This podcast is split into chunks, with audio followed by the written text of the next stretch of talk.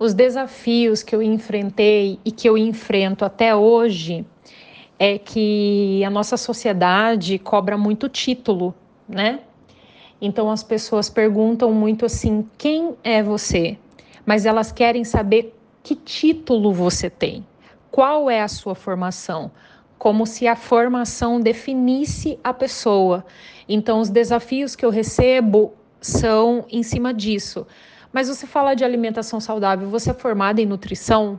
Você é formado em gastronomia, onde você aprendeu as coisas que você sabe, sendo que o que eu compartilho é são coisas que qualquer pessoa que se preocupa com a própria saúde pode aprender, não só pode, como deveria saber, a cuidar da sua própria comida, a saber fazer escolhas, o que é bom ter no prato e o que é bom ter de vez em quando no prato ou o que é bom eliminar de uma vez do seu prato, né?